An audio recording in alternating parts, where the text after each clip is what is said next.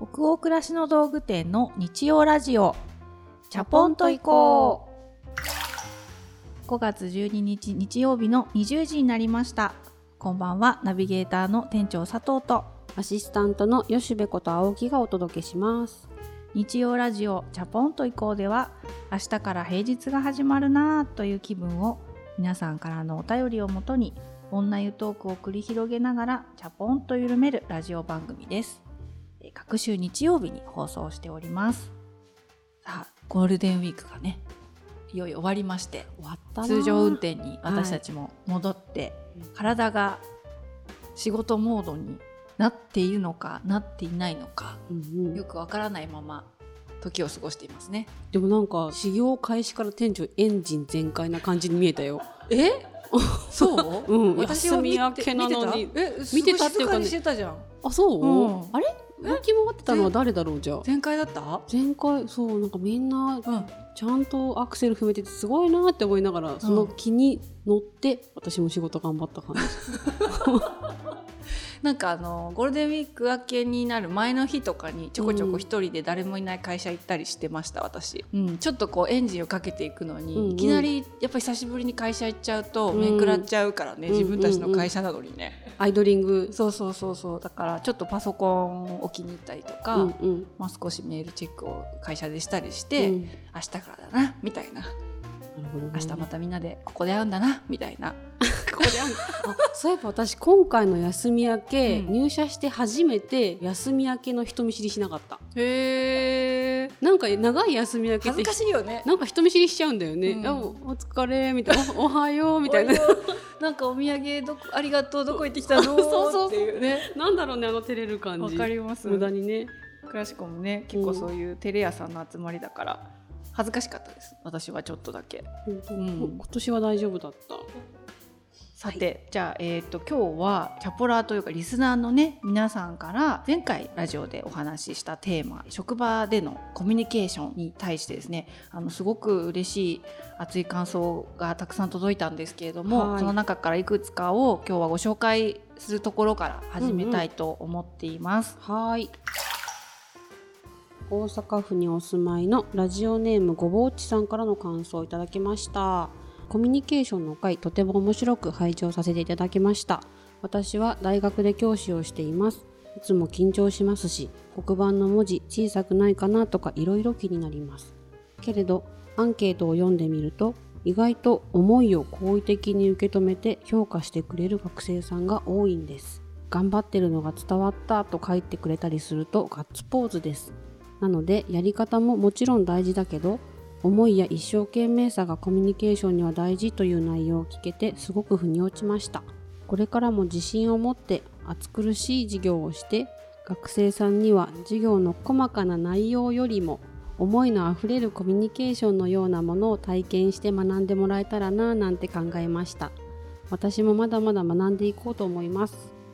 ううんん。ありがたい。ありがとうございます嬉しいお便りですね。ね大学で教師をされている方なんですね、ねごぼうちさん学生さんが授業の感想とかをアンケートに書いてくださるんですね、うんドキドキする読むのこういうの。うん、ねアンケーうん。トあるんだ。でも真面目に書いてくれるんですね。ね。え大学で教えられている教師の方というか、まあ、先生の方がうん、実は緊張して教えてるとかいやそこなんですよ。黒板のねうん、書いてる文字が学生さんから見えにくくないかなとか小さくないかなってことを気にしているっていうことがもう尊い話だと思いませんか、ね。え。あちら側こちら側ってありますよね。うんうんなんか会社でも親子でもそうだと思うんですけど、うん。親の心子知らずとかってそれこそ有名なね、うん。うんうん言葉ありますけどなんかこっち側に来てみないとわからない気持ちあっち側でしかわからなかった気持ちとかってやっぱあるのかなって、るのかおぼなっ。ちさんの頼り読んで思っちゃったなんか。ね。うん。学校の先生ってそういえば先生としてすごい見ちゃうから、うんそちら側の気持ちとか思いってあんまりそういえばうん。想像する機会なかったかもしれないですね。うん。そうですよね、うん。私もあの先日ちょっと余談になっちゃうんですけど、うん。あの息子が3年生に進級して、うん。新しいクラスになってはい。でクラス替えして先生も新しくなって、うんうん。初めての保護者懇談会みたいなのがあって行ってきたんですね、まあすごく素敵な女性の熱意のある先生が担任になってくださったんですけど、3年生に上がるにあたって親として意識してほしいこととか家庭で気をつけてほしいことみたいな話が先生からこうとうとうとあるわけですよ。であるまあ資料を読みながらね私たちに話してくれてて、うんうん。ちらっと先生の準備してる資料が見えたの。うん。ちらっとこう。はいじゃあもうびっしりねいろいろ書き込んであるのが見えて、うんうんいやこの話を今日30分親たちにするためうに、ん。相当先生準備してんだなと思って、そういうの胸熱になっちゃうんですよね私。うんうんうんなんかわかるなっていうか、何かに自信があってやってる人なんて、うん。多分世の中において一人もいないんじゃないかなって、うん自信があるように快活に見える人も、うん。実はなんかすごい裏で準備してたりとか。ちゃんと伝えられるようにさなんか頭の中でシミュレーションしてたりとかするのかなって。いいの見ちゃったね。見ちゃいました。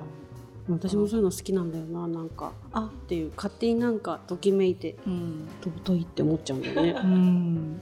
ね、暑苦しい授業をして思いのあふれるコミュニケーションしたいなってお坊ちさんおっしゃってらっしゃいますね。ね。ね。そういう授業そういう姿勢で受けたかったな。うん、お互い立場というかね、まあ、なんか仕事とかは違うけどうん。一緒に暑苦しく頑張りましょう。やりましょう。次はあ前回のテーマの質問をくださった方からですね。はい。おさゆさんからの感想いただきました。はい。はい、私はまさに30代の中堅どころラジオの序盤から「そうですそうです」とお返事しながら聞いていました。相手の考えを尊重するところとでも譲れないところとで悩みは尽きず自分が頑張ってフォローすればよかったことなのかしらなどなど悩みも迷いもありますがやっぱりこの仕事が大好きなんですよね。まずは勇敢さを持って自分の弱さも意見も伝えていくこと。そんな一つ一つを大事にコミュニケーションを豊かにしていきたいです。ゴールデンウィークが明けたらまた戻ってくる日常がなんだか少しきらめいて見えて楽しみにしながら休日が過ごせました。ありがとうございました。えこちらこそありがとうございましたね、こうご質問いただいた方からさらにこう、うんねこうやってまたお返事をいただけるのすごい嬉しいですね。ね嬉しい。さゆさんありがとうござい。ますね、ゴールデンウィーク明けからまた戻ってくる日常が少しきらめいて見えて楽しみながら休日が過ごせたって。やっぱ素敵な人だな、おさゆさん。うん。ありがたいですね、えーその他にもあ家事の合間に聞いていると4歳の息子さんが、えーチャポンと行こうというようになったり11歳の息子さんと親子で楽しんで聞いていますっていうお便りも来ていました。嬉しいね。すご4い。歳の息子さんが。チャポンとチャポンと行こうって私たちとハモってくれてるのかな。かわいい。ねえ。11歳って吉部さんちの息子と同じぐらい？一個下ぐらいでしょうかね。小学校6年生ぐらい、5年生、えー6年生5 6年生？うんうん息子さんと親子で、えー小学生が聞いても楽しんでいただける内容になっているかしらね。かしらね。ね。えうちはたまたま親が喋ってるからたまに聞いたりしてますけどね。聞いてるけど楽しんでるのかな、当ねえ。いやちょっと実はチャポラーに4歳までもうかなり幅が広がってたってことを私たちお便りを通じて知りまして下は4歳からね。えね上は。上はもう60代の方からもお便りいただいたことありますもんね。うん、嬉しいですすね。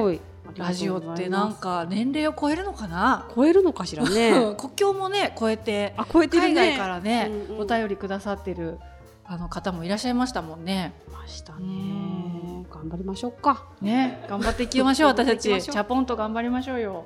えっと本日質問付きのお便りうんもうん。いただいているので、はい。はいそれを最後に読んでおはーいしゃべりしましょうかね。はい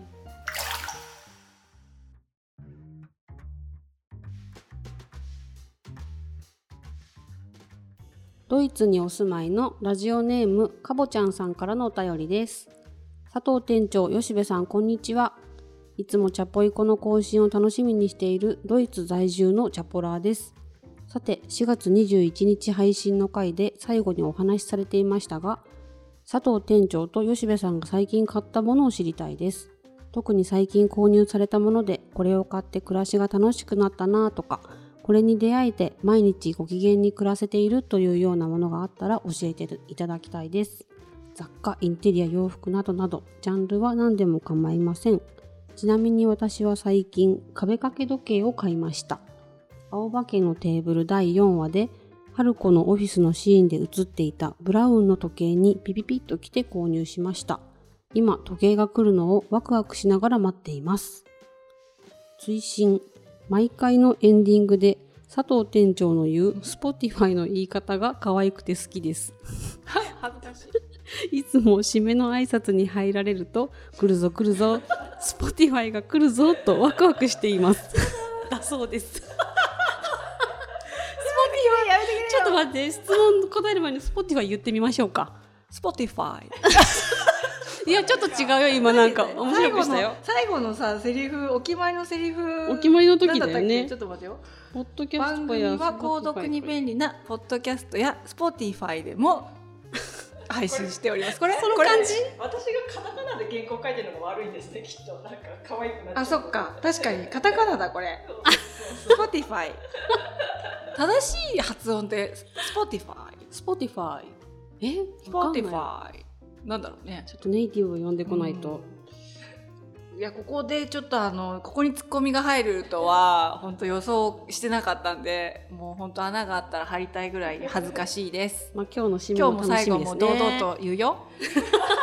今日も言っちゃう堂よ。々と言うよ来るよ来るよ。今日も。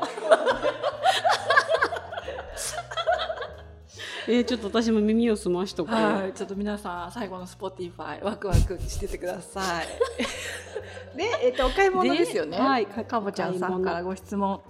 そう最近買ったもの。よしべさん最近買ったものでうん。本当直近の話がいいのかな？これを買ってすごいご機嫌とか楽しくなったインテリアでも何でもいいそうです、うん。うんちょうどゴールデンウィークにキャンプ道具をいろいろ検討しながら買ってて、うん。それが毎日1個ずつ届くんですよ、こう買ったものがそれがめちゃくちゃ楽しかったですね。寝袋を開けて家でこう昼寝してみたり あこれすごい寝心地いいわって家で頼めして、うん。寝袋の下に引くマットとかもちょっとこだわったから、うん。それもどんな感じかなと思ってこう、うん。床の上に引いてあほんと背中痛くないわとかそういうのを1個ずつ試してで頼んだ椅子とテーブルがめちゃくちゃ軽いわとかそういう一個一個がの買い物楽しかったですね。キャンプ行くんですねじゃキャンプ行きたくて。行けなかった行らしいけなですね。かったんですよね。行こうかなとしてたところがちょっと気温が低すぎたのと、ね。天気もあんまり良くないっぽい予想が出てたから、うん。まあ、天気悪くてもキャンプできるけどあまりにも素人がいきなり行くのはちょっとハードル高いかなと思ってじっくりこう道具を揃える機会にしたんですけど、うんうん。それがすごい良かったです。買う時も検討するのも楽しいし届いてからもおお早く試してみたいみたいなこうフィールドで。やってみたくて今それが一番ワクワクしてますかね。でもなんかキャンプ道具とか山道具揃えた時もそう思ったけど、うんうん。登山道具っていうの、はいはい。いなんかこう自由な気持ちになっていかない？やそうななんかどこでももうこれがあったらそうそう。なんかいけるんじゃないかとか、うん生きていけるんじゃないか。なんそう。かこれで生きていけるじゃんって思いました。うん。初めてこう補助輪なしの自転車を買ってもらった時の、うんうん。なんか子供時代の気持ちとかとうん。なんか似ててなんかある道具を手に入れた時に、うん。なんか自分の世界がちょっと拡張されるみたいな快感ってキャンプとかもあるのかな？あるあるちっちゃいネイチャーストーブっていうその料理もできるし火の元にもなるうん。器具を買ったんですけど、もうそれが早く使いたすぎて、うん。道を歩くと落ちてるコッパとか 松ぼっくりが全部燃料に見えてあ今拾っとかなきゃみたいなすごい気持ち。いいなんかこの間うちの息子が、うん。YouTube か何かで多分、ね、仕入れたネタだと思うんですけど、松ぼっくりいいらしいね。なんか油分が多く含まれてるから、うん、火がつきやすい燃えやすいって息子が言ってました。へえ、うん。よく着火剤になるって言ってま書いてました私も見たけど。じゃあ本当道具を使えるタイミングがそろそろ来るかもしれないですねそろそろ来るかもしれない。れなんなら庭でもあで庭はあれかな迷惑になっちゃうのかな、うん。でも試したいですね、うん。できるところで。いいね。うん。いいですねテントとか。いいなキャンプ私は、えーとはい。最近買ったものゴールデンウィーク中結構お買い物いろいろしてたんですよね。うん特別にどこか行ったわけじゃないんだけど普通の土日のお休み2連休だったら1箇所行ったらうん。例えば銀座行ったら、銀座の後ここ行ってここ行ってでかく国立から出たんだから、うん。いろいろ回ろうって欲張っちゃうんですけど、うんうん。連休が長かったので1日1箇所みたいなうん。そういう贅沢なお出かけの仕方ができたので、うん何回も珍しく家族で電車に乗って都心に行ったんですね、うんうん。美術館行ったりとか、うん。買い物行ったりとか。それで1個ずつねいろんなもの買いました。今日してるピアスとかははいはい。美術館で買ったんですね、美術館のミュージみたいな。アムショップでうーんとか。メイク道具とか。うん。あ新宿の伊勢丹にですね、うん。最近あの親しくなったビューティーライターの方がいるんですけど、うんうん。その方と待ち合わせて新宿で、うん。いろいろメイクについて私の間違いを指摘してもらって うん。でその足で一緒に伊勢丹の化粧品売り場っていうんですかね、うんうん。あのきらびやかな世界私の苦手とする。苦手なんだね。大の苦手です。なんでだろうなんかねね。自分の居場所じゃないってやっぱ思っちゃうんだよね、うんうんうん。だから新宿の伊勢丹だったら7階のライフスタイルストア、うん。ライフスタイルフロアに直行もうすぐすぐエスカレーター上がってっちゃう。初めて行ったんですよ私その化粧品のフロアに。へで連休中だったんですごい人がいっぱいいて、うん。美容部員さんにも話しかけられまくるし、うん。ほんと目が泳いで挙動不審になっちゃって大変だったんですけど、うんでもその一緒に行った方にこのアイライナー買った方がいいとか、うん。佐藤さんの肌色だったら何番のあのチークにしたらいいとかう、ん。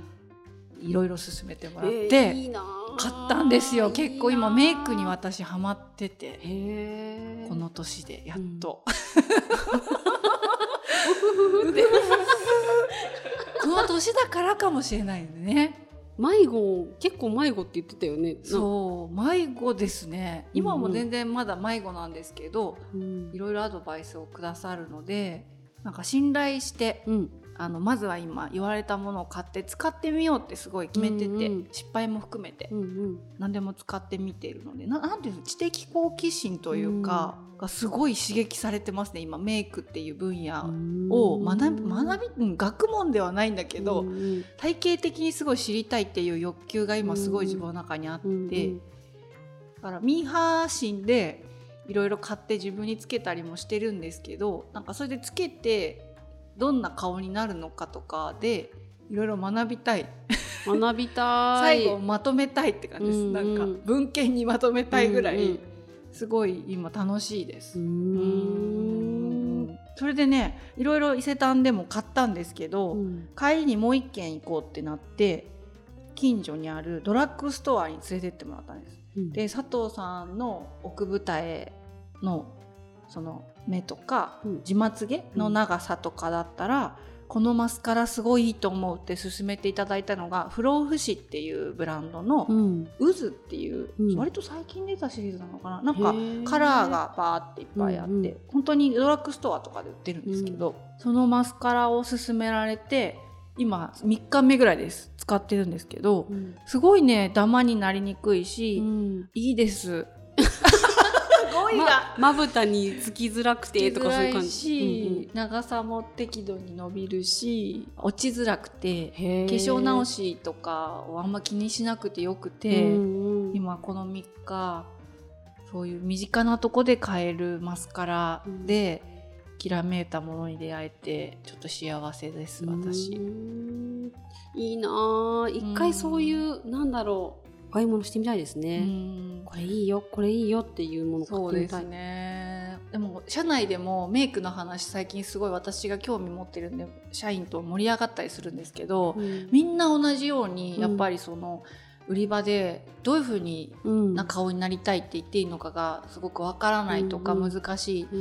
自分に似合うものがわからないとか。私なんかあの目尻に向かってアイラインは跳ねさせなきゃいけないと思ってたんですよ、うんうん。ちょっとこう少しねうん。目尻をピュッと。うんうん。節目がちになった時に綺麗になると思ってってずっとそうしてたら、そのビューティーライターさんの方に「あ佐藤さんの目はこう少し垂れ目がちだから、うん綺麗にその垂れ目がちに沿ってアイラインを引き切って、あんまり目尻だけ突然跳ねさせたりしない方がうん。年齢に合ったいいいい目になるよって言われてうん。跳ねさせるのもやめてみたりとか、うんうん。だからななんだろう自分のか顔形うんうんパーツに合ったメイクって本当に43年生きてても知らないんだなって。うん思ったんで、なんかそういうアドバイザーが豊富な、うん。気遅れしないで、うんうん。懐くみたいに相談できるような、うん。なんかね私メイクのお店をねいつか作りたいなってすごい思ったいその店。今もうその野望うんがうん。自分の中で膨らんでます。うんうん道具もいいけど暮らしの道具だなって、もう生きる道具だなと思ったもん、うんうんうん。メイクアップって。うん、だからなんかもう生きる道具店っていうことでなんかもう メイクのお店を私みたいな人に本当優しいメイクのお店作りたい。いいな。うん。あ北欧暮らしの道具店じゃなくて人間生きるの道具店。密をみたい 生きるための道具店うん、なんか新しい分野に興味持って楽しいですね、うん。お買い物も楽しいし、うん。お買い物を通じて新しい道具を手に入れて、キャンプもね吉部さんの場うん。合そうだと思うんですけど、なんか自分のやっぱ世界が拡張されるっていうのがお買い物の醍醐味だなって、そうだね、はい。なんかそれを通して自分を知るのが面白いんだろうね。自分の輪郭がこうはっきりはっきりはしないんだけどちょっとずつあって分かってくる瞬間がすごい楽しいなと思う、うん確かにお互いにキャンプやメイクを通して自分を知りましょう。知りましょう、はい。ね、なのでかぼちゃんさんもお便りの中で当店の「青化けのテーブル」というオリジナル短編ドラマを見てくださってうん。オフィスシーンで出てくるブラウンのうんうん。白を買われたのかな？黒を買われたのかな？色はわからないけどもう届いた頃ですかね？どこにかけたのかな？なんかそういう新しいインテリアのアイテムを取り入れるとかも、うん。ちょっと自分の生きる世界が広がるきっかけになりますように。祈り。なりますように。ナマステ。お買い物って楽しいですね。楽しいようん。ね店やりながら自分でこうやって言うのもなんだけど本当お買い物楽しい。なんか一個取り入れるだけでなんだろうね。あの一個を家の中持ってうろうろしてここにするかなあっちにするかなってするだけでも相当楽しいもんね。うん、楽しい。その時間だよね買ってるものってきっと、うん、私たちもいろいろこれからもお買い物していきたいと思います。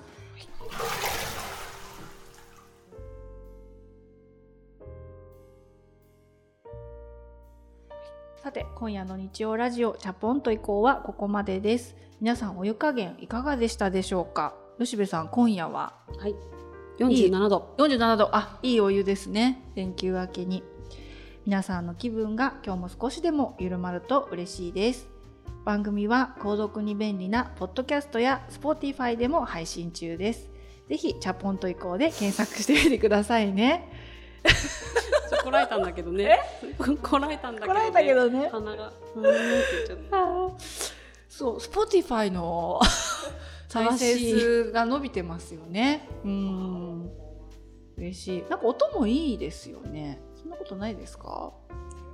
変わらない。変わらないですか？あそうですか。はい、えー皆さんもねいろんなアプリとかでも聞いていただけたら嬉しいです。引き続きお便り募集しております。感想やご意見ご質問などページ後半のフォームからどしどしお寄せください。全国のハガキ職人さんお便りお待ちしてます。それでは明日からもマイペースでチャポンと緩やかにいきましょう。ナビゲーターの店長佐藤とアシスタントの吉部こと青木がお届けしました。それではおやすみなさい。おやすみなさい